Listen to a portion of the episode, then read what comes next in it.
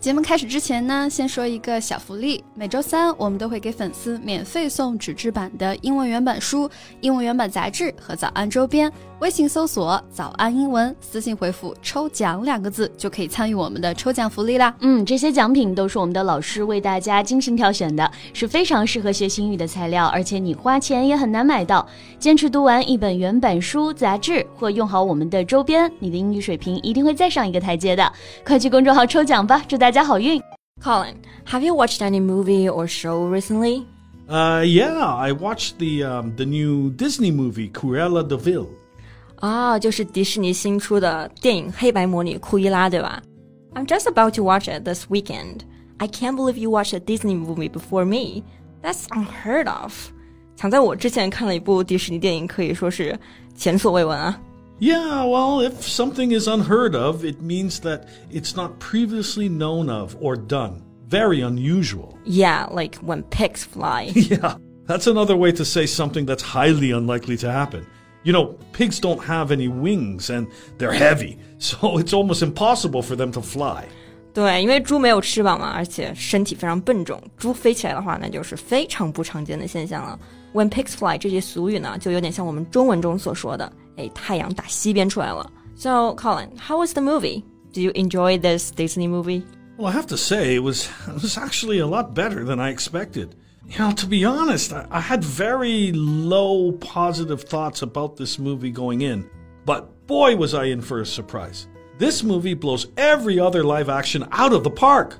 Cruella is brilliantly written, acted, and portrayed. All the side characters are memorable and useful too. The Baroness is amazing and just pure evil. Emma Stone is the show stealer.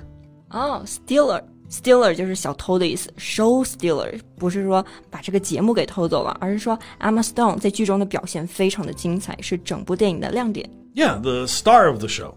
Wait, isn't Emma Stone one of your celebrity crushes? I mean, alongside of Jennifer Connelly, Jennifer Lawrence, Jennifer Aniston and many others. yeah, the Jennifers, right? They're all beautiful, and I uh, I simply appreciate their wonderful acting skills. 啊，那看来 Colin 追星还是非常理智的，主要呢是纯粹的欣赏。但是现在呢，有很多追星族就特别的疯狂，为了获取明星最新的照片，就会花钱请代拍。What is that? Proxy shooters.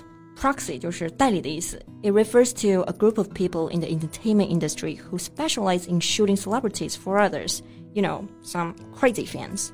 Shooting? Uh, you don't mean normal shooting, right? They sneak photos and take stealthies? Yeah, stealthies 这个单词呢，就是由 stealth 鬼鬼祟祟和 selfie 自拍这两个单词合成的，就是表示偷拍。A uh, picture taken without the subject's knowledge, especially using a smartphone. Right，但是现在很多明星代拍越来越没有底线了。What happened? Well, that's what we're going to talk about in today's podcast.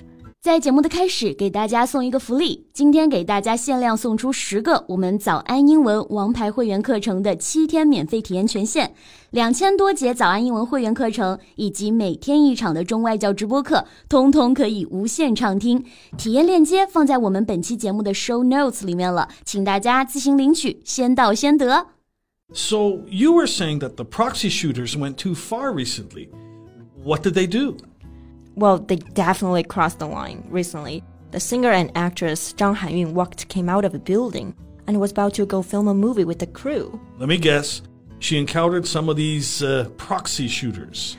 Well, not just encountered those proxy shooters. She was literally sieged by many of them.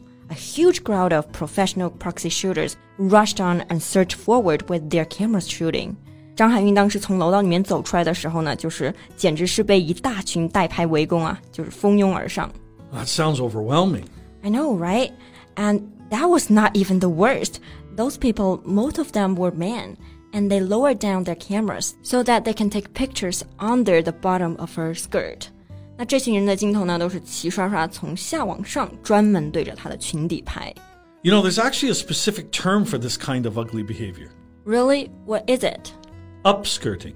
Upskirting is a term used to describe the act of taking a sexually intrusive photograph up someone's skirt without their permission.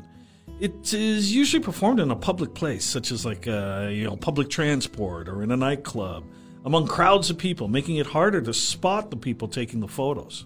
对，upskirting 就是表示专门偷拍女性的裙底这样一个动作。 Yeah, it's a highly intrusive practice. Can you imagine a huge crowd of men upskirting you? Well, I can only imagine how scary it must be for a female. So, how did Zhang Hanyun handle this horror? Well, she was horrified for sure. So scared that she had to back a few steps with her knees bent. And she even begged those people, please don't squat down. 那当时呢，她碰到这种情况就非常的害怕，弯着膝盖倒退了几步，而且对那些代拍说：“求求你们不要蹲下。” Well, I think in this situation, Zhang Hanyun is not only a celebrity, but a sexual harassment victim as well. Is this phenomenon very common in the Chinese entertainment industry? Unfortunately, yes. Celebrities such as Yang Mi, Nini, all had similar horrible experiences. Some celebrities stopped wearing skirts even in hot summer just to avoid situations like this. Yeah, I noticed when I was watching the Mango TV Gala last year. When female artists appeared on stage, the, the cameras were all aimed at their lower bodies from various angles, even with close ups.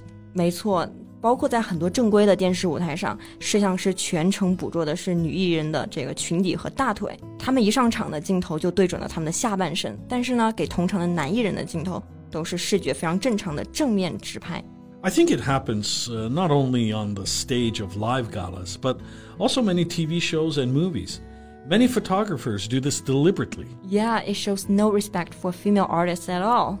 You know, upskirting laws have come into force in the UK, and offenders face up to two years in jail, with the most serious put on a sex offenders register. That's amazing. I wish we had laws like this. Yeah, not just by regulating through laws and policies. I think society should also learn just to respect women. Right, and we should not tolerate those offensive and disrespectful behaviors. Every time we speak up and say no to this, we're protecting ourselves, other women, and making the society a better place.